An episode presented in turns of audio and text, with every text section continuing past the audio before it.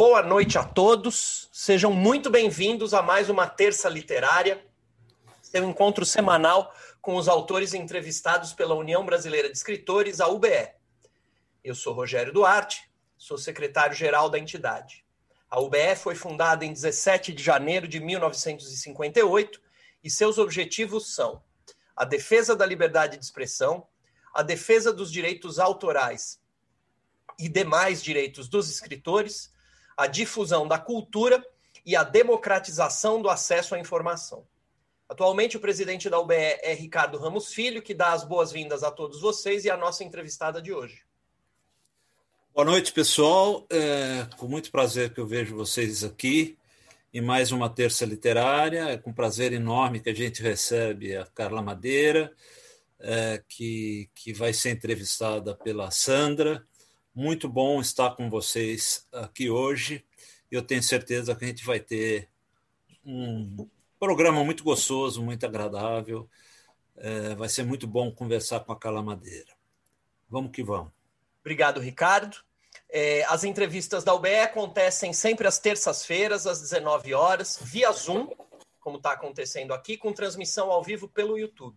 Todo o nosso acervo, agora já de mais de 50 entrevistas que a gente fez desde o ano passado, Todo o acervo fica disponível no Spotify, é, na Amazon Podcasts e no Google Podcasts. A nossa entrevistada de hoje é Carla Madeira. Ela nasceu em Belo Horizonte em 1964, estava falando aqui, é, antes na, nossa pré-entrevista estávamos falando de, de Minas Gerais. Ela largou o curso de matemática e se formou em jornalismo e publicidade. Foi professora de redação publicitária na UFMG e é sócia e diretora de criação da agência de comunicação Lápis Raro. Em 2014, ela estreou como escritora, lançou seu primeiro romance Tudo é Rio, eh, um sucesso editorial recebido com entusiasmo pelo público e pela crítica. Quatro anos depois, em 2018, ela lançou o segundo romance, A Natureza da Mordida. E agora ela faz parte do time de autores da editora Record e deverá lançar, deve lançar o seu terceiro romance agora no final de, do ano, no final de 2021. Quem vai entrevistar a Carla é a Sandra. Sandra, boa noite, seja muito bem-vinda. Boa noite. É sempre bom quando você entrevista. Obrigada. É, Carla, também seja muito bem-vinda. Já já você, você, você, dá o seu boa noite para o pessoal. Só dar uma última explicação. Normalmente a gente faz é, perguntas da entrevistadora, que hoje é a Sandra, por cerca de 45 minutos, então mais ou menos até as 10 para as 8, e depois a gente abre para o público. Dou boa noite também para o pessoal que está nos assistindo no YouTube. Já tem várias pessoas lá dando boa noite. Marcos Pereira dos Santos, de Ponta Grossa, eh, dando um olá para nós. E eh, a, a, a, temos uma assídua frequentadora que é, é, o nome dela, o nickname dela é Posso Contar? Interrogação. Boa noite, sejam todos muito bem-vindos. Sandra, a palavra é sua. Obrigada. Boa noite, muito obrigada por essa oportunidade de entrevistar a Carla. Carla, obrigada por ter aceito, o convite. É um prazer conversar com você hoje. Então, boa noite para todo mundo, né? Bom, eh, Carla, eh, eu queria começar. Bom, o, o, o Rogério falou da Carla, disse que ela estudou matemática, foi professor, é jornalista, foi professora de redação publicitária, mas ela tem um grupo que se reúne exclusivamente para pintar. Então, a Carla também é uma pintora, né, Carla? Você faz disso uma, uma projeção para uma outra profissão ou é só para amolecer a mão para poder escrever mais romances? É só para amolecer a mão, para primeiro boa noite para todos, né? É uma alegria estar aqui. É, mas eu eu tenho essa esse gosto com é, acho que com linguagem, né, com expressão assim. Uhum. Desde muito nova aprendi um instrumento, toquei violão, compunha, é, depois a pintura também, desde muito novinha, assim, é, eu, eu gosto de pintar e depois eu, eu comecei a fazer parte desse grupo e é uma delícia, porque a gente se encontra, toma um vinho, É, e vai pintando, e tem um monte de gente muito bacana nesse grupo, assim, pintores muito legais, mas eu sou absolutamente amadora. Ah, é... Legal. Bom, Carla, vamos falar dos seus livros, né? Eu queria primeiro que você contasse para gente como é que nasceu a Carla na escritora, né? Como é que ela surgiu no meio de tantas atividades diferentes que você tem, né? Tanta coisa diferente. Você se expressa, como você mesma disse, né? Pela pintura, pela música, pela escrita, mas enfim, eh, publicidade, jornalismo, tanta coisa. Como é que nasceu a Carla escritora? É, eu, eu, eu acho que a minha primeira aproximação com, com a literatura veio, é, com a palavra, veio muito através da música. É, eu era daquelas entusiasmadas que esperava o lançamento, né? comprava em vinil, esperava o lançamento, botava no som e ficava acompanhando a letra né? pelo encarte. Assim, aquilo sempre era um momento extremamente prazeroso para mim. Então eu tinha esse já essa esse gosto com a palavra e, e, e depois com a música fui compondo e, e lembro de muito nova já começar a escrever e essa essa aproximação veio veio dessa maneira. Depois quando eu fui realmente decidir uma, uma profissão, eu fui fazer matemática, porque eu vinha de uma família toda de ciências exatas e, e achei e gostava de matemática, tinha muita facilidade e achava que isso era, né, se eu gostava, se eu tinha facilidade, então por que não fazer matemática? Né? Aí comecei a fazer, mas é, fui ficando muito triste, assim, aquilo ali é uma realidade paralela, embora eu gost, realmente gostasse, tivesse facilidade, não fui, fui sentindo um empobrecimento, assim, um distanciamento da, né, do dia a dia. E aí eu decidi ir para a comunicação, porque eu achava que todas essas esse gosto que eu tinha com, com linguagem, com fotografia, com pintura, isso tudo na comunicação ia, ia ter a oportunidade de, de, de estar comigo ali, né? É, e, de fato, isso, isso é, é uma realidade. Assim, a publicidade lida com muitas dessas linguagens, né? Uhum. É, de uma outra maneira que o artista, mas com certeza essas linguagens, a linguagem de, de contar histórias, de fazer filme, de, de, de, a própria palavra, né? de fazer textos, e é, é uma coisa muito presente. Então, eu comecei, é, e sempre lendo muito, sempre gostando de ler, sempre uma, uma leitora. E aí comecei a, a, a experimentar a escrita como um, um, uma resposta a determinadas é, desejos de, de, de, dar vazão a coisas que estavam vindo ali na minha cabeça. E, e eu comecei a escrever e é, escrevi uma cena quando comecei a escrever Tudo é Rio, 14 anos antes de publicar, eu escrevi uma cena do livro que me paralisou. Então, fiquei 14 anos ali com aquilo ali na gaveta, mas acho que a história estava sendo escrita. E... É, isso, desculpe, eu, era a segunda pergunta. Você pode falar um pouco sobre essa cena? Que eu li teu livro, mas eu fiquei muito curiosa para saber o que, que tinha acontecido. Quer dizer, ela foi avassaladora, porque ela te paralisou por 14 anos.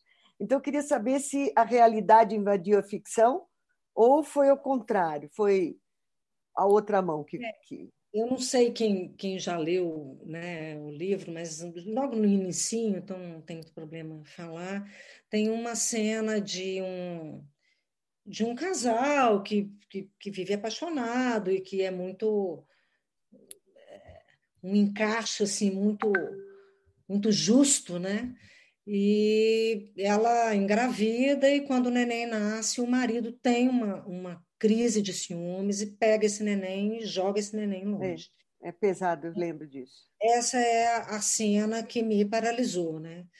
É, foi uma cena que eu não sabia sair dessa situação e, e eu também estava num momento de vida pensando em engravidar. Aquilo ali foi tão, tão louco, a coisa ter ido para aquele lugar que eu realmente falei, gente, eu não sabia sair daquela situação e aquilo é, eu acho que invadiu um pouco, sim, a, a, a realidade. Engraçado que depois, muito depois de escrever o livro, conversando com a minha mãe, a minha mãe falava desse medo que ela tinha. Eu tive um pouquinho de depressão pós-parto e, e a minha mãe falava isso do medo que ela tinha de julgar um filho longe.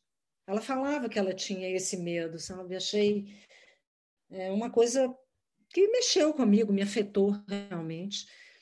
E tanto que depois, quando eu voltei ao livro, eu eliminei toda uma história anterior que, que existia, que, e, e comecei o livro desse lugar.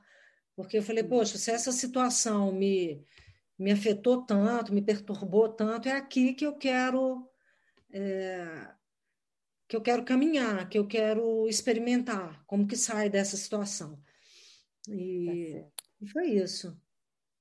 Então, e o Tudo é Rio já foi, já foi um sucesso de cara, né? Porque você ganhou um, um elogio, um grande elogio da Marta Medeiros, né? Na, numa, numa resenha praticamente que ela fez do teu livro, né? Uma coluna dela, onde ela elogia muito o Tudo é o Rio, Tudo é Rio. E também a Bravo elogiou o livro, né? Fez. Uh, você ganhou resenha em vários lugares, quer dizer, o livro já começou uh, fazendo sucesso. E em seguida, quer dizer, ele é uma história forte, né? E ele tem uma linguagem meio poética, não é, Carla? Mais do que o segundo. Eu achei. Achei a linguagem do segundo mais direta, mais. É, mais não é mais madura, mas ela é mais direta, eu achei, do que a do primeiro. A primeira envolve um pouco de poesia, né? Ela é mais poética, tá certo? Certo.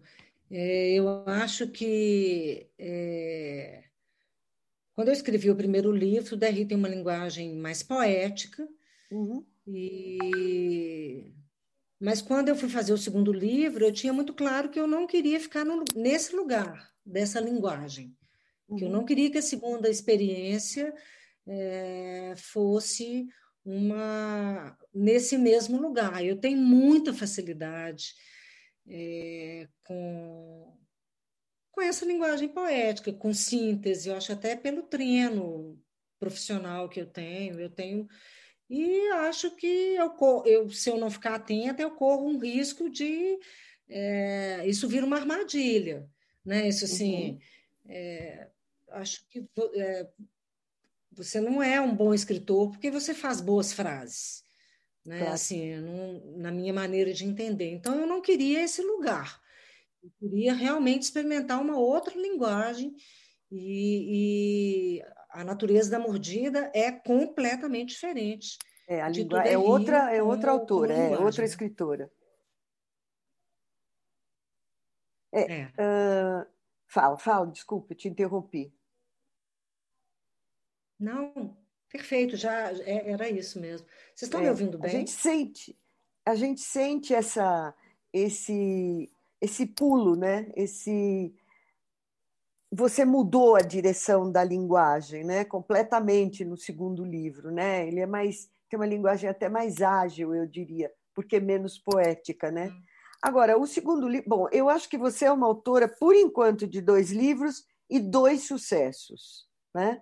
Uh, o primeiro, logo elogiado de cara pela Marta Medeiros, eu acho que tem muito da Marta Medeiros na tua escrita, quer dizer, não da Marta, mas vai num caminho, né? às vezes da Leila Ferreira um pouco, uh, enfim. Uh, você foi muito elogiada pelo primeiro livro e o segundo fez um mega sucesso também, tanto que ele foi é, publicado inicialmente por uma editora pequena lá de Minas, de Belo Horizonte, né? E depois ele foi para a Record e a Record publicou, é, reeditou esse livro é, com nova capa e tudo mais.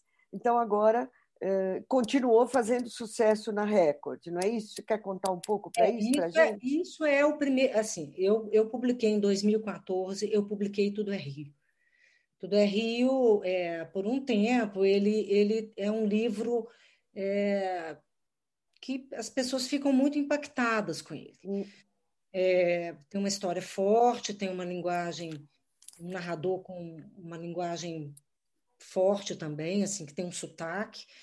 E, e aí ele foi um livro que foi fazendo a história dele no boca a boca do leitor. Quando Marta conheceu o livro, ele já tinha é, já estava na terceira edição.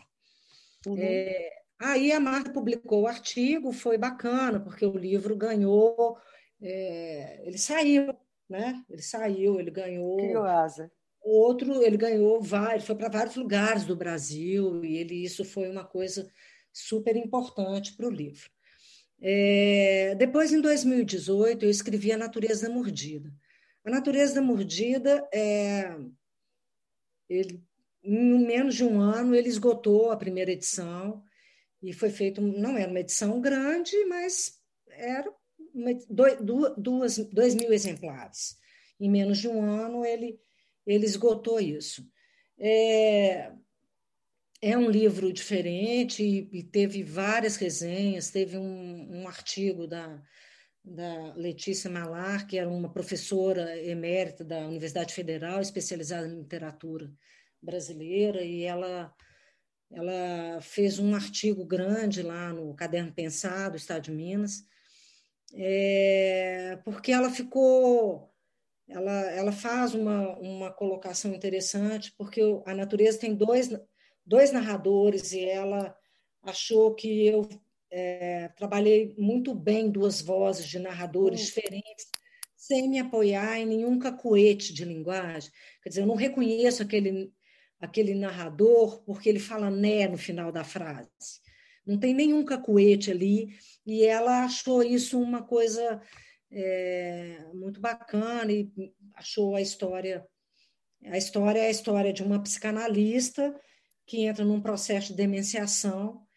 E a pergunta que eu me fazia é, no início, quando comecei a escrever, é o que, que um psicanalista não pode ter esquecido, que enquanto ele não esquecer, ele ainda é um psicanalista. Uhum. Então, essa era uma questão inicial e ela vai viver ali uma história com, de uma amizade e, e e depois tem as tragédias de cada uma, né? os dramas de cada uma que vão. É, começa com esse primeiro momento que gera uma angústia no leitor, porque você tem. É, você tem como se você tivesse é, as consequências das histórias daquelas duas personagens, mas você não tem as circunstâncias. Uhum. Você, você tem aquelas duas pessoas ali que estão abaladíssimas por determinados acontecimentos, mas você ainda não tem os acontecimentos. Uhum. Então, a estrutura do livro faz aí nesse lugar. É, a Record, é, eu comecei a conversar. Ah, então, a Quixote, eu fiquei de 2004 até o ano passado, de 2014 até o ano passado, eu estava na Quixote. A Quixote fez é, seis edições de Tudo é Rio e duas edições da Natureza da Mordida. Agora eu vim para a Record, é, no final do ano passado, a gente fez a primeira edição de Tudo é Rio pela Record. Então, é o meu primeiro livro e esgotou no primeiro mês, a primeira edição da Record, esgotou e ela já fez a segunda edição. Uhum. É, então, o livro ele tem essa essa ele tem essa força assim de das pessoas que leem é, é, gostam do livro, são afetadas pelo livro. Ele tem uma, uma, uma provocação grande em termos de é, tem uma parte erótica forte, tem uhum. tem questões relativas a Deus muito fortes, porque tem personagens é, muito, muito descrentes e tem personagens é, crentes num sentido é, de um Deus que, que então fica, né, que fica é, que fica ali questionado, né, no meio de, de todas essas forças. Então eu acho que isso é, diz para as pessoas de um lugar, né, de uma história que, embora seja uma história ali particular daqueles personagens que se passam num lugar incerto, num tempo incerto, ela tem uma potência muito universal, porque as pessoas é, são muito tomadas por, aquela, por aquelas questões que o livro é, levanta, né?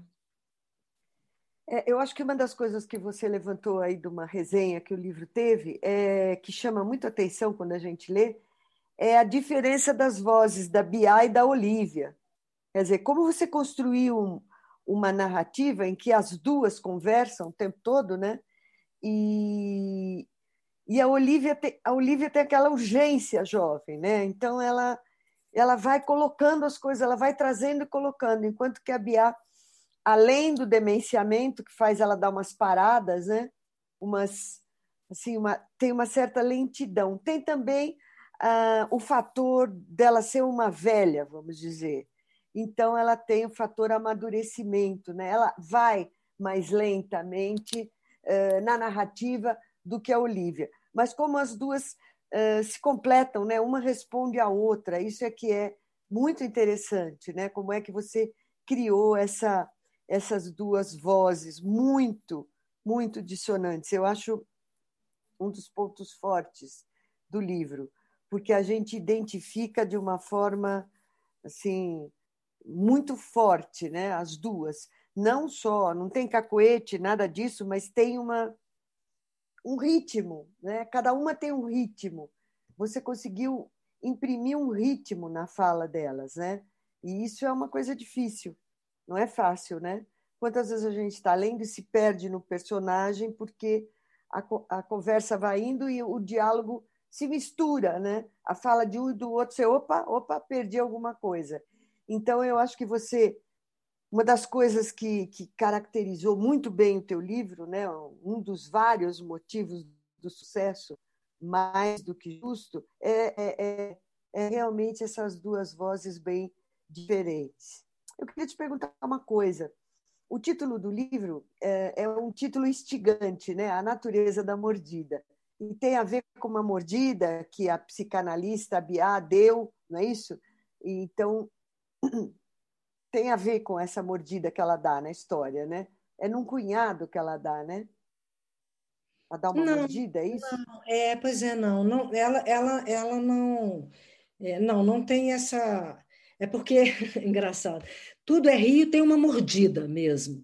Ah, é tudo, em tudo, tudo é, é rio tem a mordida. Tem uma, uma, uma puta, né? Porque no livro é, é, até o narrador fala, né? É puta mesmo, porque ela é, é essa palavra seco, né? É, uhum. tem uma, uma, uma, provocação que quem conhecia Lucy queria logo desabafar, né? É, é assim que o narrador define, né? Porque Isso. se fosse só é, só pelo que ela fazia, ela poderia ter outros nomes como prostituta, meretriz, mas é puta porque é puta, é, é porque tem essa esse xingamento, né? Na, e ela tem essa atitude. Ela morde uma personagem, ela morde os dedos de uma personagem e essa é uma cena muito forte. A natureza da mordida não tem essa mordida, não tem mordida. Né? Tem uma história que a psicanalista conta, de, tem um, um flash que a psicanalista conta de, um, é, de uma criança, onde ela diz que é, ela conta a história de uma criança que era mordida. Isso, é. Eu e que a orientadora da, e que a, e, e que, do quanto é agressivo é, que o, o pai é, mande ela revidar a mordida, uhum. o quanto é, a, a exigência de revide pode ser mais, agre, mais agressora do que ela ser a mordida. É então, isso mesmo, é muito existe essa história da mordida e existe também Outro lugar em que esse título é evocado ali no, na, na história, que é a ideia de que a vida morde. Né? Assim, é uma vida... metáfora essa, essa mordida, né? na verdade. É bem. Fala, diga você. A natureza é, morde. Essa, essa metáfora, né? Assim, É, a natureza da mordida está é, tá nesse lugar aí do, é, do não controle, né? Do não, da, da gente não ter as rédeas, né? E da vida uhum. ter é, uma ironia, né? uma gargalhada, uma mordida ali que, que te né? derruba num lugar é, que fica clara essa ironia da vida, né? Essa, uhum é um pouco, é um pouco por aí. Certo. Bom, uh, tem muito de psicanálise na conversa da, da, da Bia, né? na natureza da mordida, né? as duas personagens centrais, a Bia e a Olivia, tem bastante de psicanálise nessa, nessa conversa das duas personagens. Né? Você teve uma inspiração pessoal? Você teve uma. Como é que foi essa, essa esse lance de você construir essa. Realmente é uma conversa, às vezes, psicanalítica. Então, eu, é. eu queria saber como é que você construiu, se você tinha uma base, se você fez psicanálise, se refletiu na obra. Eu fiz, eu fiz durante muitos anos terapia. Com, não era psicanálise, mas com uma terapeuta que trabalhava muito com literatura. Sei. Ela fazia um trabalho é, de terapia, mas a literatura estava ali, assim, é, muito presente. E, e depois eu fui fazer psicanálise, eu como, é, como cliente de um psicanalista. Né? Então, isso foram muitos anos, assim. E, de fato, isso é, é uma, uma questão de interesse meu e, e quando eu decidi, e quando eu percebi a profunda relação, não sei se vocês conhecem, né? Mas Freud, por exemplo, é, dos 24 livros, se não me engano, que ele escreveu, 21 citam é, Shakespeare.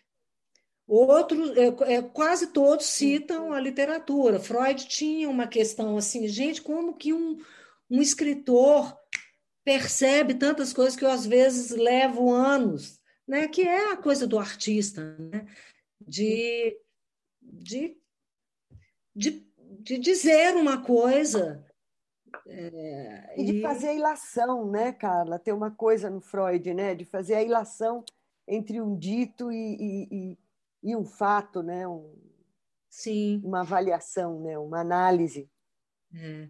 E eu acho que, e, então eu, eu, tinha isso, e quando eu comecei a, a desenhar essa personagem, que ela seria psicanalista, e que o livro tem uma ironia, tem uma mordida, porque justo ela, uma psicanalista, não consegue lidar com uma situação familiar é, extremamente complexa que é posta para elas, para ela, não é? Ela não consegue lidar com uma situação.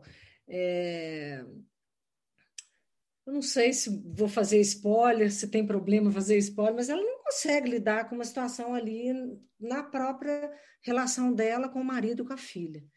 Uhum. Então, essa é a ironia. Né? E ela está demenciando, então ela está perdendo a memória. Está naquela angústia da perda da memória. E ela se encontra com Olivia, que é justamente uma jornalista, que acabou de viver uma perda muito grande também. Uhum. É, Olivia é extremamente jornalista. Ah, o texto dela é de um jornalista. São poucos adjetivos, ela conta a história, a história é reta, ela vai ali e conta o, o que acontece com ela. E a Bia tem uma, uma estratégia narrativa, né, que eu que eu usei no livro, que a Biá tem o que ela chama de anotações de Biá, que são anotações que ela faz justamente porque ela está esquecendo. Hum. Então, ela faz anotações. E aí, neste momento, ela se utiliza de uma linguagem mais psicanalítica, porque ela tem esse recurso. Né? Eu morri de medo de fazer isso como autora, porque eu não sou psicanalista. Bia é, mas eu não sou. E eu tive muito medo disso, assim, poxa, um território arriscado, né, de se percorrer. Mas Sim, eu, eu tive muitas trocas com, com o Jefferson, que é meu psicanalista. É, é, tive muitas conversas sobre isso para amadurecer esse lugar aí é, da Bia. E ela vai convivendo com a Olivia, a Olivia tem uma história e ela consegue.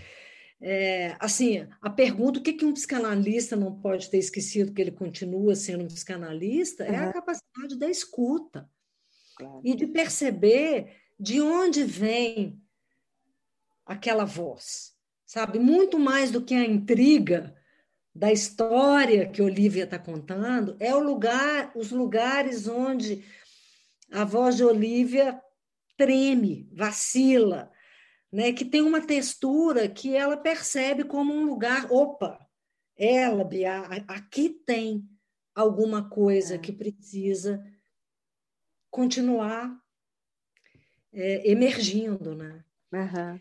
Então, eu é... acho que esse teu livro ele, ele aborda várias, vários lugares, né? E, e, ele aborda isso, né? Essa coisa do saber escutar, que hoje em dia é raro, né? A gente ouvir o outro é, com atenção, né? Deixar a voz do outro entrar, penetrar, para você poder refletir sobre o que ele disse e aí dar seguimento a um diálogo, né? Eu acho que, que a Bia e a Olivia também têm isso, né? É um aprendizado de saber ouvir, né? Eu acho que essa é, é, o livro tem toda essa estrutura, porque depois a gente vai compreender é, Biá através da filha, que não é uma narradora, mas que narra. É, vamos colocar assim, o travessão dela é longo, né? Ela vai narrar uma, uma parte longa da uhum. história de Biá. Uhum. E, inclusive, a gente começa a entender Biá muito melhor, né? É, na hora que a gente escuta a filha. A filha né? E então, sim, o livro tem muito essa essa questão da escuta, a questão do silêncio, não é? é como se constrói um silêncio na literatura? Como é que a gente constrói um silêncio feito de tantas palavras, né? Eu, eu tinha essa pergunta também. Como é que, como é que um autor faz silêncio? Né? Se ele está ali entregando um monte de palavras, né? E essa foi uma, uma questão importante para mim também, né? É, eu acho que é, é bem legal essa tua abordagem, porque o silêncio hoje, é, se tiver silêncio num diálogo, é uma coisa que incomoda demais, né? O silêncio é um peso. Se você estiver conversando com alguém e a pessoa fica em silêncio, parece que cai uma pedra no meio da conversa, porque você não sabe se você segue, se você não está agradando. Quer dizer, o silêncio do outro é uma coisa difícil, porque você não tem como interpretar. Pode ser só uma pausa na conversa.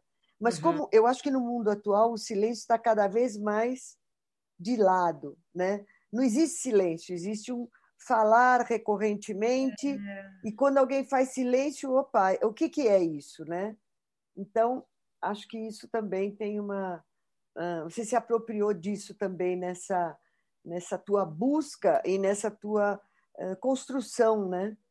Dos uhum. personagens. Achei. É, eu acho que, que, que, tem uma, esse silêncio, porque tem um silêncio assim, eu não tenho mais nada a dizer. Uhum disse tudo, né? E não tenho mais nada a dizer, mas tem uma outra natureza de silêncio que é uma impotência do dizer, né? Assim, que é um desamparo e que você não consegue encaminhar aquilo, né? E o, e o livro tem várias dessas situações. Sim. E as personagens, é, elas não estão dizendo, não é porque elas não têm nada a dizer, é porque elas não estão dando conta de lidar com é, com aquilo que está gritando dentro delas, né? É... Sem dúvida. Eu acho que você trabalhou o amor nos dois livros, né?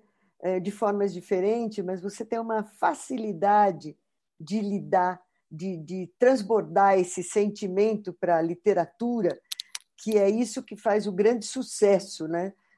Eu acho, dos teus livros, além, claro, da voz que você dá aos personagens e da trama mas tem muito essa coisa do tratar o amor que acaba transbordando de diversas formas, né? positivas e negativas uh, é, para os personagens. Outro dia o Afonso Borges fez uma entrevista com o Sérgio Abranches, né? E Sim. naquele um programinha que eles têm aí, é, se não me engano, acho que é quase que diário. E, e o Sérgio Abrantes é, escolheu, no final, falar de Tudo é Rio. É, ele, ele leu Tudo é Rio, leu A Natureza, na verdade, ele falou dos meus livros. Né? E aí ele, ele falou uma coisa que eu achei muito interessante. Ele falou assim: olha, Carla Madeira não escreve em porcelanas. É punk, a conversa é punk em termos do, dos assuntos, né? pai que joga neném. É, não é uma literatura light, não é para é, mocinhas. É light, tem uma. Tem uma. É, tem questões muito complexas, né? Uhum. É, nos dois livros, né? Verdade. São muito livros fortes, né? Eles é. têm um, uma narrativa, uma tessitura muito forte, né? E, e mas ao mesmo, mas ao mesmo tempo, então, para falar do amor, né? Porque eu tenho uma questão que na minha literatura que, que me interessava muito, que me interessa muito. Eu estou terminando o terceiro livro e ele tem um pouco disso, que é que é não suportar o personagem maniqueísta, o bonzinho, o bacana, o legal. Eu acho que todos nós é, temos a potência da, da coisa ruim, da coisa boa. E, e eu acho que essa é a complexidade humana. Assim, porque a gente a gente está vendo o que está acontecendo com o Brasil, né? Esse absurdo que está acontecendo com o Brasil. E se a gente ficar achando que essas pessoas vieram de outro lugar, né? Vieram de Marte ou vieram do inferno, não é, Elas cara. o que, que nós estamos fazendo enquanto é, é, o que, que nós estamos fazendo que está gerando essa merda? Sabe? Então, assim, isso me interessa. Essa, essa botar a mão nesse lugar ruim e falar: peraí, vamos lidar com essa situação é, sem ser de nós tá somos nós, vocês são os ruins. Que, sabe, que porcaria é essa que a gente está fazendo? Claro. Né? Então, assim, isso é um lugar que me interessa na literatura. Então, o amor, é, que acho que é uma das grandes potências que nós temos mesmo como humanos e eu acho que que está lá no livro, mas está junto com esse com esse fracasso também, sabe, com esse uhum. com essa potência para o desamor. Então, assim, essa complexidade é, me interessa muito, me aflige muito, me angustia muito, sabe, assim, é, me tira a eu não consigo me livrar deste, desse, de olhar e ver que, puta, que, que, que é isso que nós estamos fazendo. É. é. eu acho que de repente é uma avalanche tão grande, né, que a gente ficou meio que soterrado. Acho que o problema é esse. Não é achar que você é só bom ou só ruim, né? Eu acho que, além de tudo, a gente ficou soterrado pela situação, né? A gente ficou meio que. Ainda veio a pandemia, ficou todo mundo imobilizado nessa merda. Uhum. Então, nós estamos atolados e meio que imobilizados. A gente tem só as redes, a gente tem mais nada. Então, a gente está uhum. refém de todo esse contexto, né? Então, acho que isso dá, gera uma, uma agonia grande, né? Não é só ficar em casa por causa da pandemia, né? É, é todo o e, resto, e né? Eu acho que a literatura é, é, a gente, eu acho que a gente faz, né? Eu sei que isso é uma coisa dita por quase todo mundo, assim, mas de fato é, eu, é, eu lembro que quando eu estava escrevendo a natureza, eu estava estudando o Oliver Sacks, né, aquele, aquele neurologista, e ele falando Sim. que a gente, por uma incompetência do nosso sistema neurológico, a gente não sabe muito bem, o nosso sistema neurológico não sabe muito bem diferenciar aquilo que você viveu de fato daquilo que você viveu através da literatura, do cinema. É então, que ele dizendo isso para dizer do, da importância da literatura como, é, como força de, é, da experimentação, da experiência. Né? Uhum. Né? E, e, e na liter... quando a gente está lendo, a gente dá um tempo, a gente dá um tempo para aquele sujeito que né, para aquele personagem que é uma porcaria, você dá um tempo para aquele personagem que é legal. Esse tempo de escuta que a gente não dá na vida real para um sujeito que é uma uhum. porcaria, na literatura é a gente dá. É. E talvez isso nos dê uma pista para a gente é, sair só desse lugar, é assim, ir para um outro lugar, de, sei lá, sabe, que dá alguma chance da gente enxergar alguma outra coisa que a gente não é. consegue enxergar vivendo, não é? Porque a gente não, não é, topa. Você não consegue se retirar, né? Você não consegue é, mais. Gente... É difícil, ainda mais uma situação como a gente está vivendo. Acho que é difícil a gente se retirar e olhar de fora. Para mim é muito difícil, né? Eu acho que a gente se envolve muito, né? E, e aí essa coisa de a natureza, por exemplo, da mordida, uma das questões aqui fazendo, cometendo um pouco de spoiler, mas uma das questões é, é uma questão é, é, de um homem que passa a sonhar eroticamente com a filha. É, ele não quer. Ele é uma pessoa bacana, com seus valores, ele, né, casado com a Biá, psicanalista, e aquilo era um inferno. Claro né? Aquilo vira um inferno, porque durante o sono ele não tem controle, mas quando ele acorda, ele tem, e ele fica atravessado por aquilo. E, e né? Então, assim, é, é uma questão horrível, mas ela Sim. existe. Não é assim?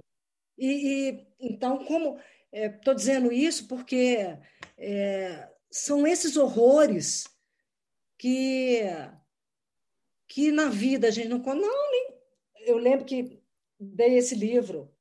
Esse livro acontece uma coisa interessante que eu vejo. Médicos outro dia uma pessoa no, no supermercado me parou você que escreveu a natureza da medida? Eu falei não fui, fui eu antes da pandemia né? Fui eu que escrevi a natureza da medida da pessoa falou assim aquilo que acontece é aquilo eu eu, eu entendo, porque é muito sutil a maneira como eu construí isso no livro. Sim. É isso mesmo que eu imaginei? É isso mesmo. Então, assim, é, o horror de olhar para esse lugar, né? De uma pessoa que leu falou assim: olha, é, eu vivi uma situação dessa na minha família, eu recebi vários e-mails de pessoas, eu vivi uma situação dessa na minha família, e eu queria te agradecer porque não se pode falar sobre esse assunto. É.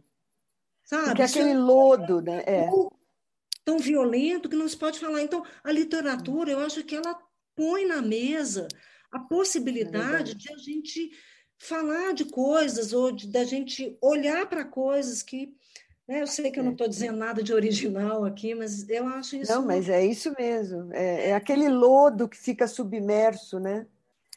Que, que ninguém ousa levantar uma ponta né, da, da tampa e que todo mundo tem, né? Mas aí, deixa eu te perguntar uma outra coisa agora, saindo um pouco da, do enredo dos teus livros. Bom, você já começou com Tudo é Rio, que foi indicado, elogiado pela Marta, repetiu no segundo, no segundo que é a natureza da mordida. Eu queria te perguntar uma coisa: isso te traz um, um pouco de angústia, de autocobrança com relação ao teu próximo livro, do tipo, bom, agora eu vou ter que escrever outro sucesso? Como é que fica isso na tua, no teu, no teu, na tua cabeça enquanto você está escrevendo o teu terceiro livro?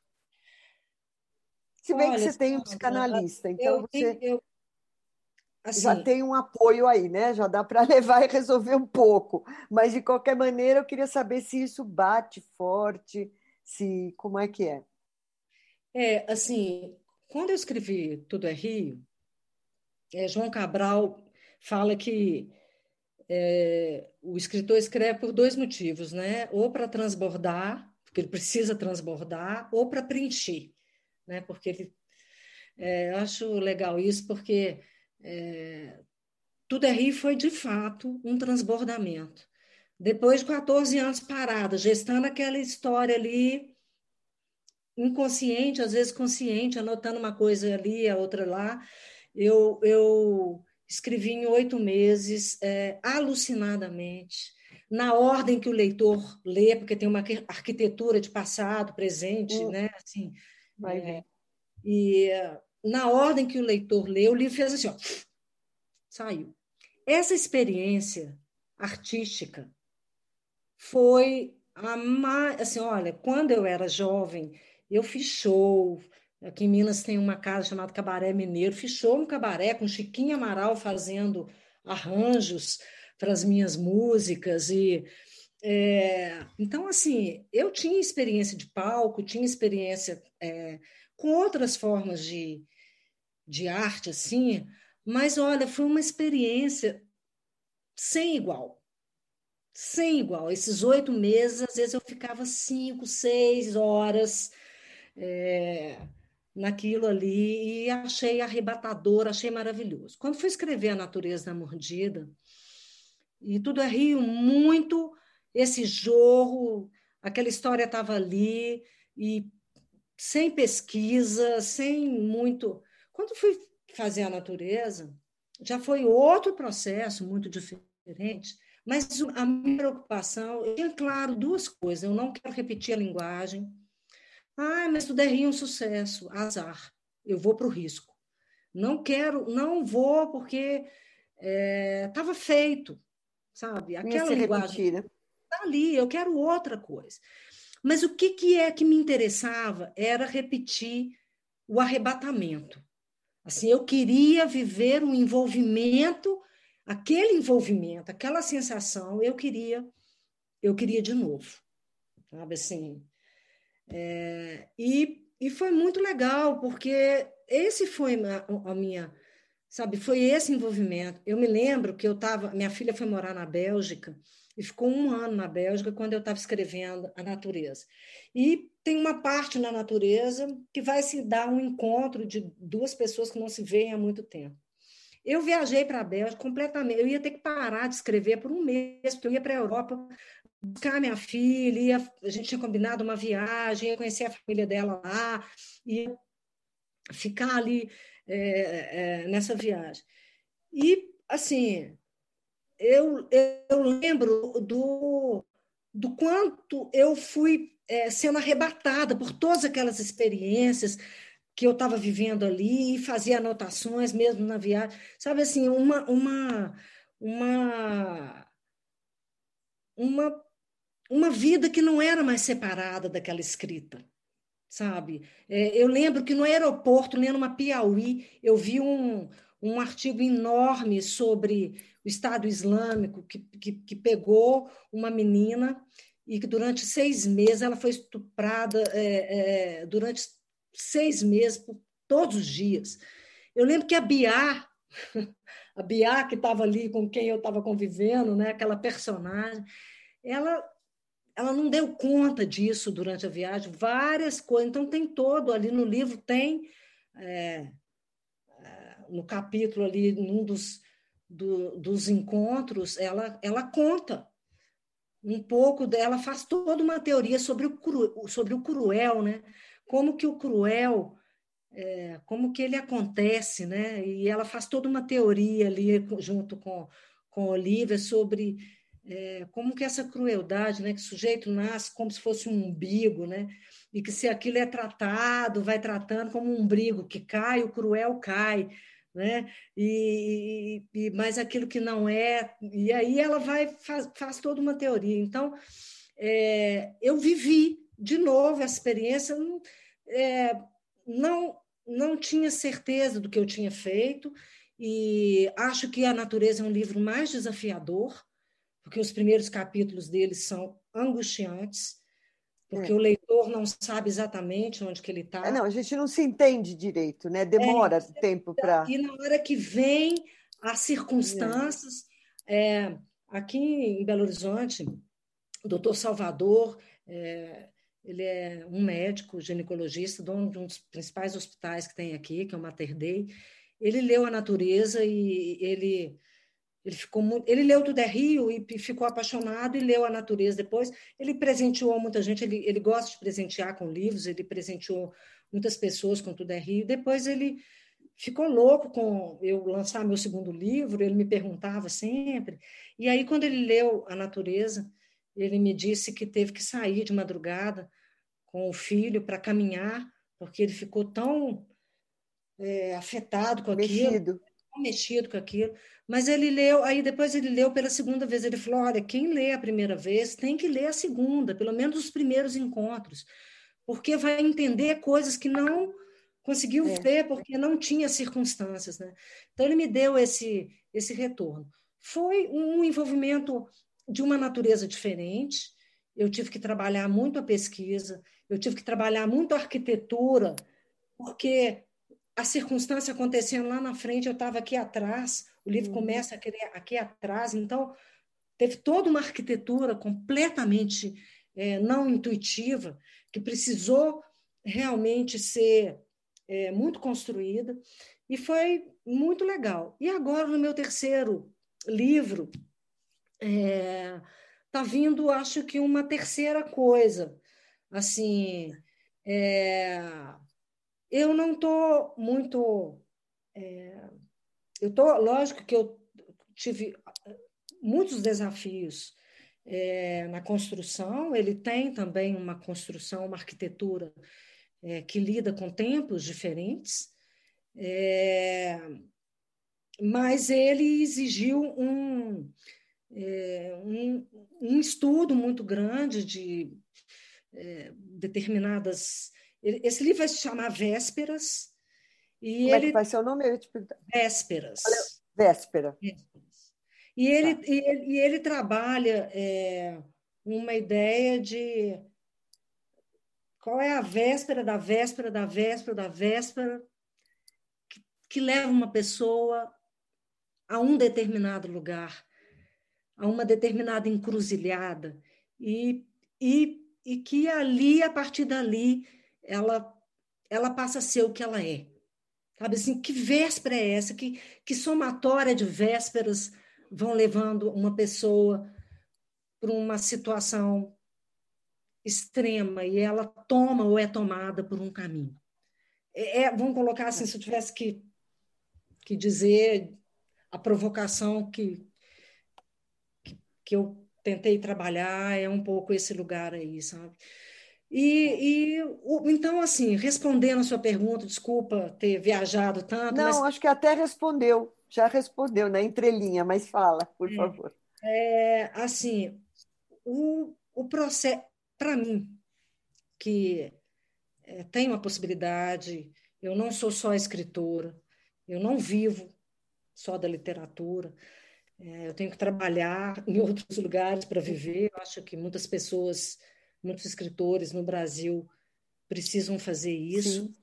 É, a experiência da escrita, para mim, precisa ser o grande momento do escritor. A grande, a grande questão do escritor. É, até aquele dia na nossa conversa, né? Assim, se eu escrever pensando se fulano vai gostar, se Beltrano não vai gostar, se eu vou me afastar dessa, sabe, dessa inteireza, sei lá, ou dessa, desse dessa angústia que é minha e que eu quero ir às últimas consequências com ela. É, esse meu envolvimento com isso. O que vai vir depois? É claro que todo escritor quer que o livro seja lido, quer que lógico. as pessoas gostem, quer que as pessoas. É, mas é, é, lógico, é lógico que quer. Claro. Mas é, se você fizer para isso, é, talvez é, você, você vai se, se tolher, né? É, talvez você se afaste de um gozo mais garantido, que é o seu. Com certeza. O outro você não pode garantir, né? Tá certo. Sandra. Carla, eu acho que a gente tem perguntas, não é, o, o Rogério? Exatamente, era, era o que eu ia, eu ia pedir exatamente para a gente começar a, a, a porque teve um pessoal que estava na sala do YouTube, na, na, assistindo a transmissão no YouTube, me pediu o link para vir para cá. Então eu acho que eles também têm perguntas.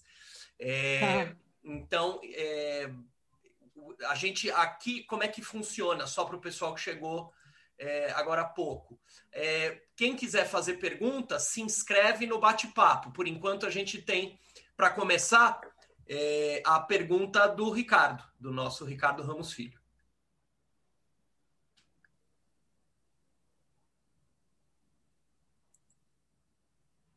Vamos lá, Carla. É... Na realidade, eu tenho duas perguntas. Eu vou fazer uma, se der, eu faço a segunda, tá? É... Eu tive um pai publicitário, né? É...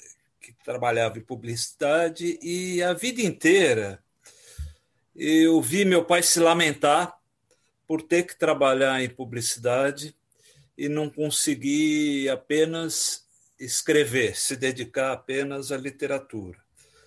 Ele, inclusive, tinha um termo a que ele se referia à profissão, ele se dizia publicituto, né, fazendo uma mistura de é, publicidade com prostituto. Né?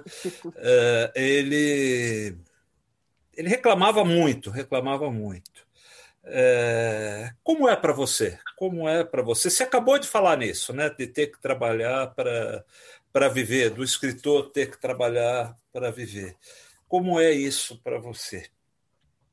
Até pelo envolvimento que você acabou de falar, né? Muitas vezes esse envolvimento que, que o texto provoca, você não consegue se dar conta é, por causa da profissão. É, eu, eu acho que eu tenho uma eu, eu, primeiro, assim, eu transito muito bem com isso, assim, eu convivo bem com isso, com o fato de ter que trabalhar e, e escrever. E quando eu estou num processo de criação, é, eu escrevo diariamente. Eu escrevo todos os dias e é, eu tenho uma, uma coisa é, bacana, assim, bacana, assim, que, que para mim funciona, é que é, eu eu posso abrir o computador e escrever um pouquinho. Sabe assim, eu posso. E eu tenho um processo, assim, é, de, de dar tratos à bola, assim. É, antes de, de sentar ali, assim, eu acordo de manhã, já fico ali na cama, vejo a cena, imagino. Então, assim, é, eu, eu fico entregue a esse processo. Então, eu, eu não tenho a sensação, assim, nossa, agora eu preciso descansar e vou fazer. Eu descanso fazendo isso. Sabe? Então, eu acho que essa é uma. Nossa, estou tão cansado, vou, vou ver uma série. Eu, no meu caso, funciona, estou tão cansado, vou escrever. Eu, hum.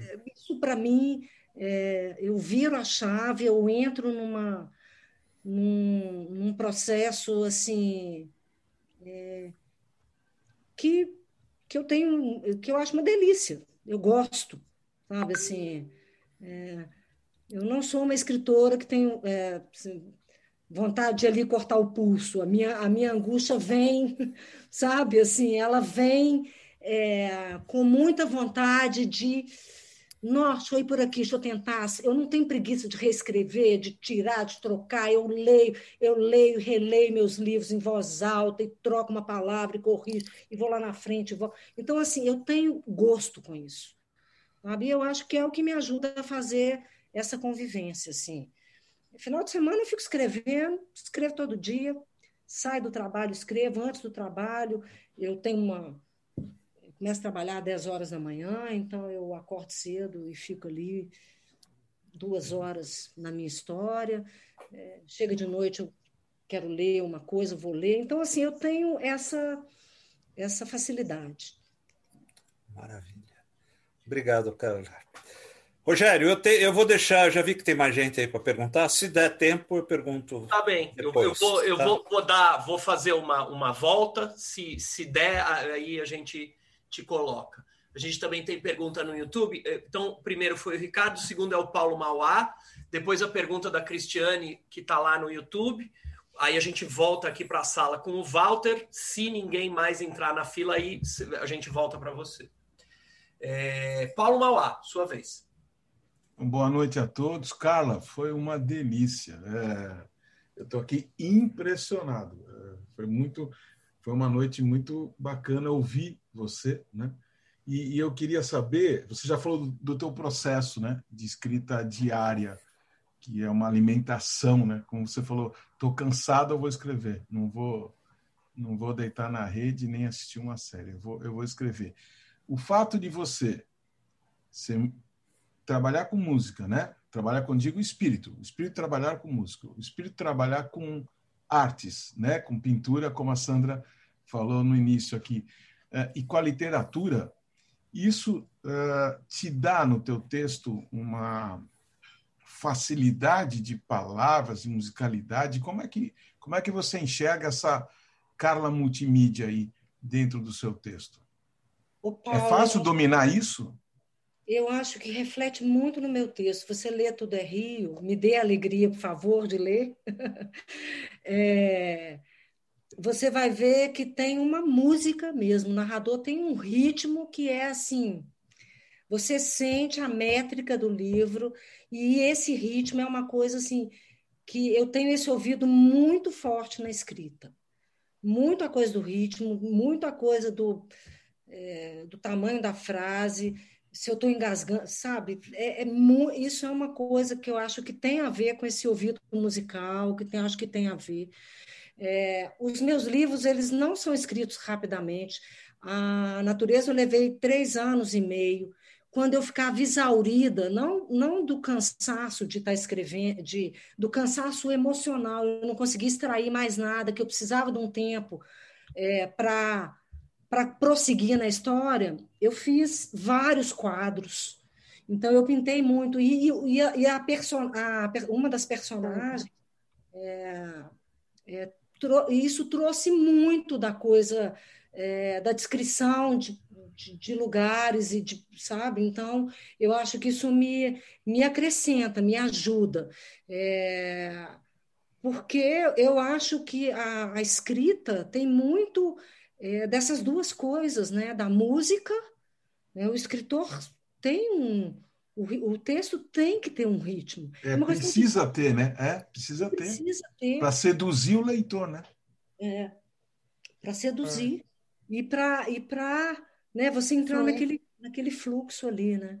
E, e também a questão é, das artes plásticas, da, da, da pintura, da, das imagens, eu acho que ela ajuda muito na, nas camadas descritivas ali, sabe? De, de um clima, de uma cena, de uma luz, sabe? De alguma coisa que que está ali presente na cena e, e, que, e que compõe todo um, sabe, todo um arranjo de é, que calça a palavra, que calça a conversa que vem depois, sabe? Eu acho que me ajuda sim.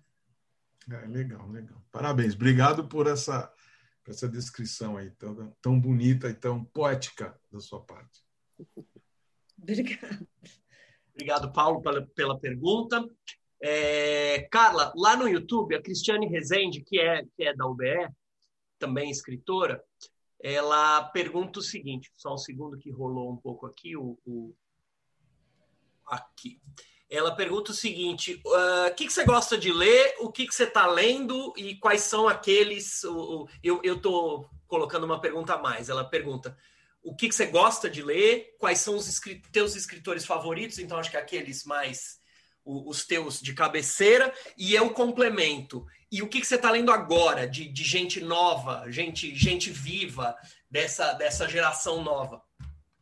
Olha, eu é, que eu gosto de ler assim.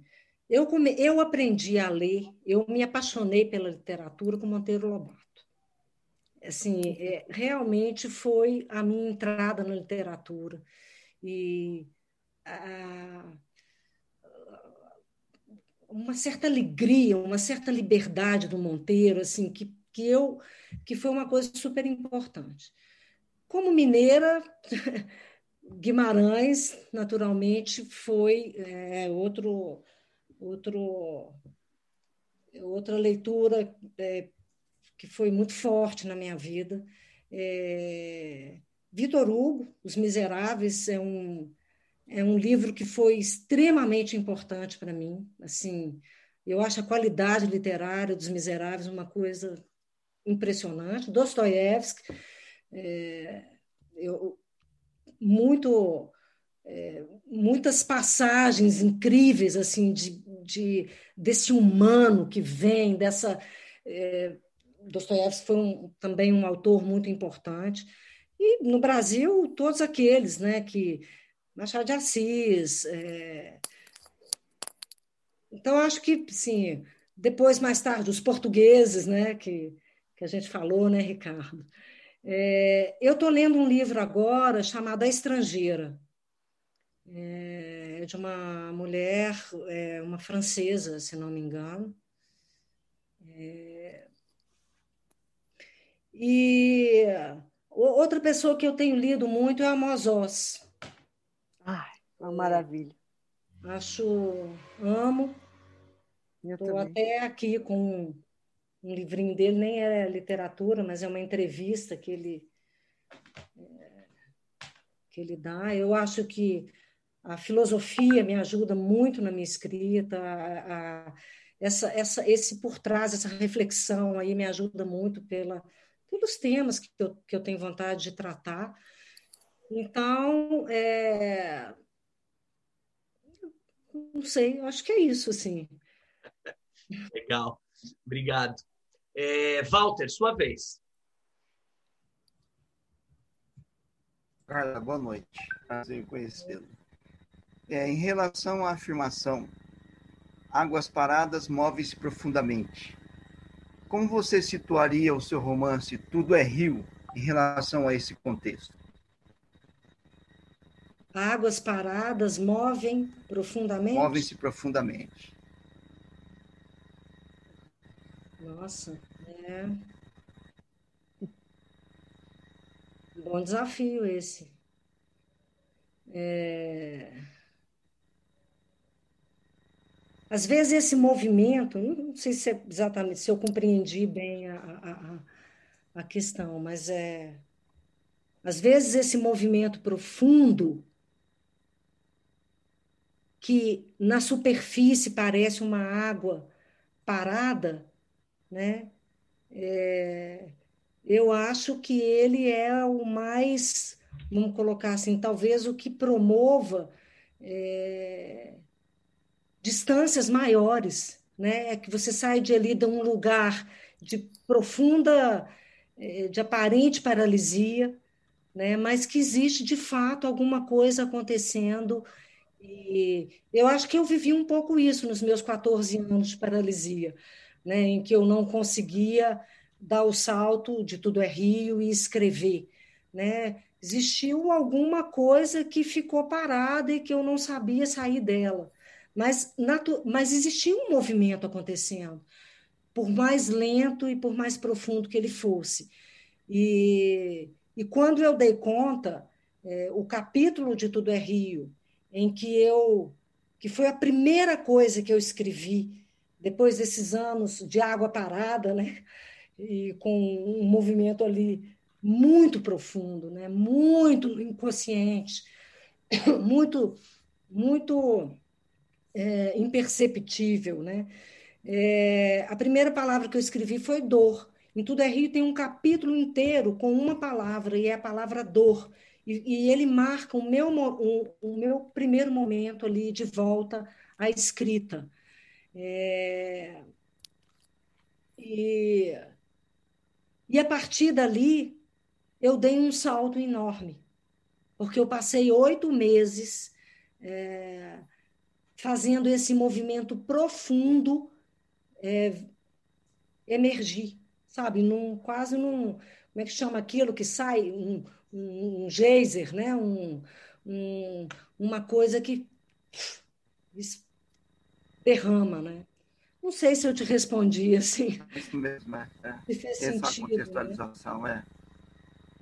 é. É isso mesmo. Essa, contextualização que o rio em si mesmo tem o seu curso, nós, escritores, caminhamos com esse curso. Né? Cada um na sua órbita, no seu destino, na sua forma de ser e de existir. Né? Beleza, obrigado. Se quando a gente é vivo, tem alguma coisa que fica de fato parada. Sabe? Se, a, se o poder de, da paralisia realmente é, não é só a morte, sabe? Se não existe algum movimento, não é? Mesmo que aos olhos de quem está de fora ele possa parecer extremamente lento, e... não sei, mas já é uma. Beleza, obrigado. Prazer conhecê-lo. Prazer. Obrigado, Walter. É, Ricardo, posso furar a fila?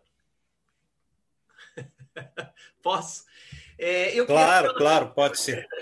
eu, eu vou fazer, depois você faz. É, aí eu leio alguns comentários que apareceram no, no, no, YouTube e tal, e a gente encerra.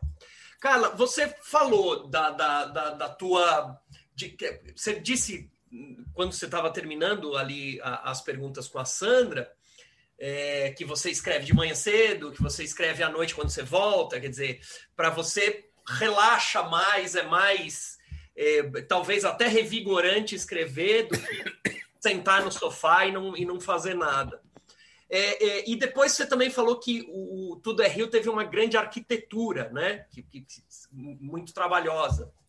É, eu queria que você me falasse um pouco do teu método, assim, pergunta de escritor para escritor. O teu método, eu já sei que você escreve todos os dias diariamente, mas tem um método específico, porque a gente já ouviu aqui nessas entrevistas de tudo. Gente que não tem método nenhum, gente que acorda mais cedo, gente que, que escreve só quando dá vontade, gente que escreve num, num jogo.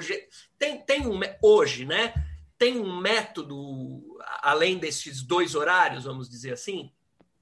É, eu, eu acho que tem algumas coisas. Eu não, não sei se chega assim tem algumas coisas em comuns, embora a experiência de Tudo é Rio tenha sido diferente da natureza. Tudo é Rio, a arquitetura que resultou, ela foi fluida, ela foi orgânica, ela foi nascendo.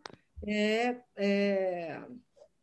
Eu, não, eu não tenho um método de composição, eu não sou uma autora de composição, eu não faço uma escaleta, eu não faço um caderno de vou pegar esse personagem, vou dizer como ele é, para depois eu saber como ele se comporta na história. Então, eu não sou uma autora de composição, mas eu fiz mais composição em A Natureza, é, breves anotações, senti mais necessidade em fazer pequenos roteiros ali, pequenininhos, agora vai acontecer isso, isso, isso, isso, é, nem que me desse um, né, uma pequena visão aí, ali de, é, de alguns próximos passos, é, mas eu tendo a ser mais intuitiva, é, de, de tudo é Rio foi absolutamente, foi em frente ao computador escrevendo, muitas anotações que me viam, então eu ia trabalhar, estava lá no meio do caminho, me via, nossa, uma frase que eu acho que eu anotava, gravava, isso muito. Estou no chuveiro pensando, vem a frase, tem que anotar. Muitas anotações, é, é, muitas, em todos os meus livros. Isso acontece muito. Mas, como método, eu nunca começo a escrever sem ler o que eu escrevi. E, às vezes, até me agarro ali e não consigo escrever nada novo. Então, eu sempre vou para sentir é, o fluxo, para sentir a melodia e tal. Esse é um, é, uma, é um método. Eu não abro o computador e começo a escrever. Eu abro e, e releio uma parte é, significativa do que eu escrevi antes. Ali. Então, eu tomo. É, é como se eu fizesse isso como um ritual para retomar a linguagem, para retomar o ritmo, para retomar a voz ali, e isso para mim é importante. Outra questão importante, eu leio, é, eu leio alto que eu escrevo. Acho isso para mim extremamente importante. Então eu, à medida que vou escrevendo, acho ali e releio e não tenho nenhuma dó de cortar eu sacrifico fácil. É, é, e, e, esse, isso é quase um antídoto, antídoto, assim, é uma atenção que eu tenho com a minha facilidade de fazer frases. Eu, eu tenho um risco muito grande de virar uma frasista. porque eu tenho realmente facilidade. Então, eu vou sem dó, corto frase bonita, corto frase. É, isso é um, um, uma, uma coisa que eu tento fazer, que, que é de, de metodologia. Agora, esse livro agora, eu vou sentindo que, é, é, que eu preciso, que a composição ela está entrando mais é, na, no meu processo de maturidade como escritora. Tudo é rir, foi ali, papapá, escrevi e tal. A natureza já exigiu mais, e esse eu estou sentindo que está exigindo muito mais. Então, eu tenho. É, eu tenho me visto me, me, debatendo menos intuitivamente e mais profundamente, tendo que me demorar mais para é, para olhar para aquele personagem e falar assim: o que esse cara faria nesse lugar que ele está? Porque a ficção, a ficção é isso. Se outro dia um cara me perguntou, estou até respondendo uma entrevista que eu digo isso, vai assim, olha, o autor ele faz certas escolhas, mas a partir do momento que ele faz certas escolhas, ele é tomado pelas consequências das escolhas. Porque é, escrever é, ficção não é mentir.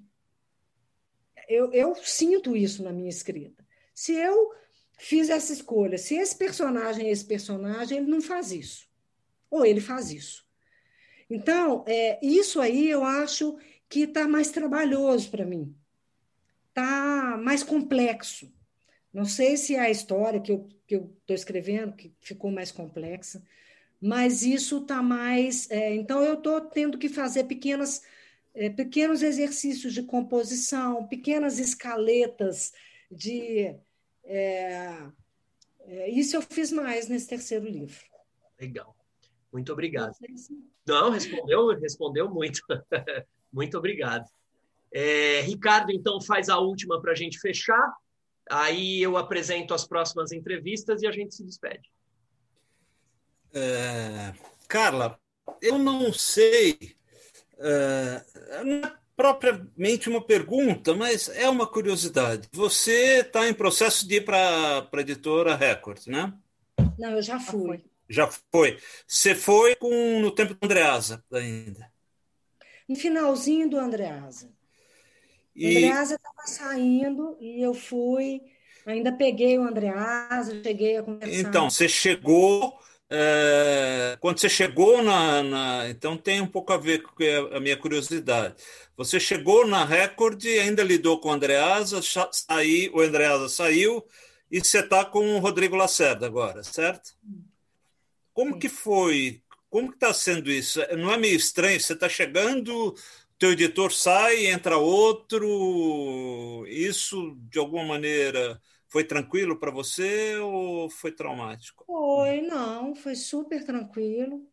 É, o Andreasa, é,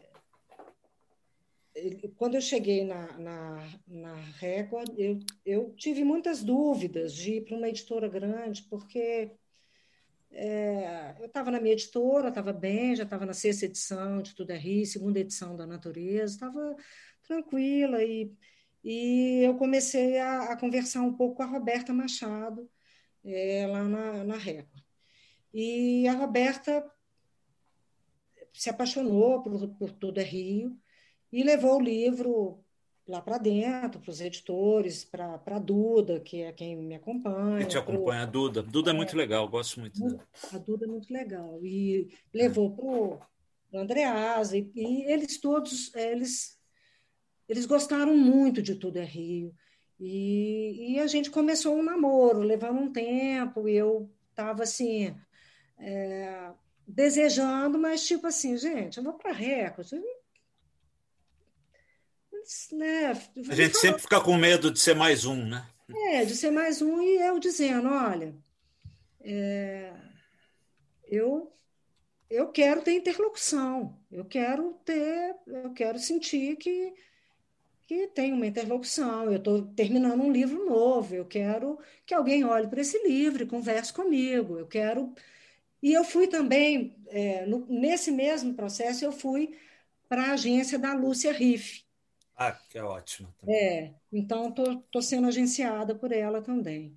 É, então, tudo se deu ali nesse lugar. Depois entrou o Rodrigo, que é uma pessoa maravilhosa, uma, uma Muito delícia. atencioso, né? Muito atencioso. Atencioso. E ele leu Tudo é Rio, me deu um retorno muito positivo da leitura que ele fez.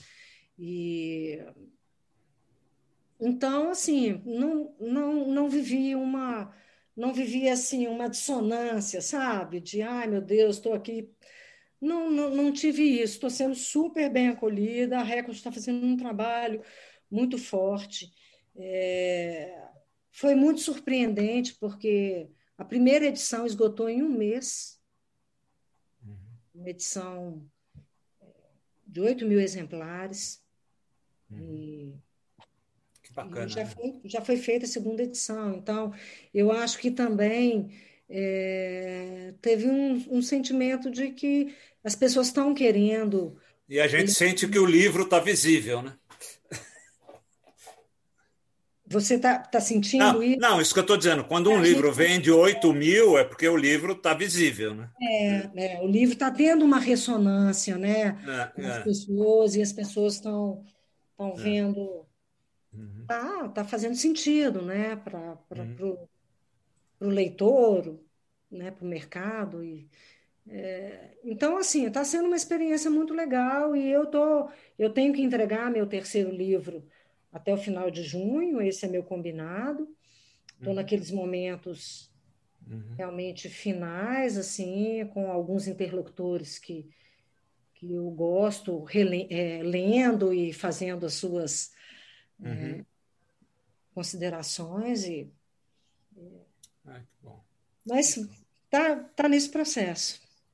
Bacana. Obrigado, Carla. Legal. Obrigado vocês, foi uma delícia a conversa. Obrigado. De- Olha, olha, você tem muitos fãs, viu? Você tem muitos fãs.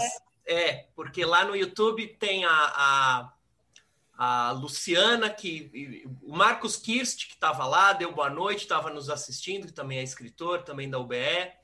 É, quer ver, ó? Luciana disse: a Carla tem uma escrita única e poderosa. É, Maria Morim fala: é brilhante também a natureza da mordida, que na, né, no momento que ela escreveu isso, a gente estava falando do Tudo é Rio. É, que são dois livros diferentes e, e de, e, e os dois nos dois você é altamente competente, que venham outras histórias. É, é, Marcos está dizendo que a conversa estava ótima. A Alicia, que está aqui, ela estava lá no YouTube, veio para cá, migrou para a sala do, do, do, do, Zoom. Também é, diz que, é, que o Tudo é Rio a marcou profundamente. Enfim, aí tem os diretores da UBE, Eliakim, é, é, Keila disse que a sua, a sua escrita é potente, é, a Cristiane que já participou com a pergunta, Antônio Blores está tá aqui perguntando se vai ficar gravado, então estou respondendo sim, fica gravado no YouTube e nas, nas plataformas de, de podcasts. É, enfim, deu para perceber que você é muito querida. Você tem já um, um, um, aquele grupo de, de teus seguidores. Eu só te peço licença de um minuto antes de, de você se despedir. Eu só vou apresentar as próximas entrevistas. Aí, Sandra, Ricardo, você e a gente, e a gente encerra. Pode ser? Pode ser. É, então, é, a gente tem aqui. As entrevistas da UBE acontecem sempre às terças-feiras, são as nossas terças literárias.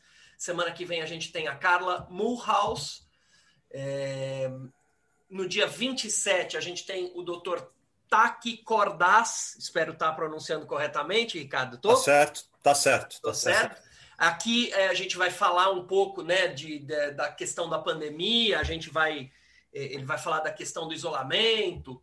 E a gente tem algumas entrevistas ainda a confirmar em maio, mas a gente já tem confirmada no dia 25, Evandro Afonso Ferreira.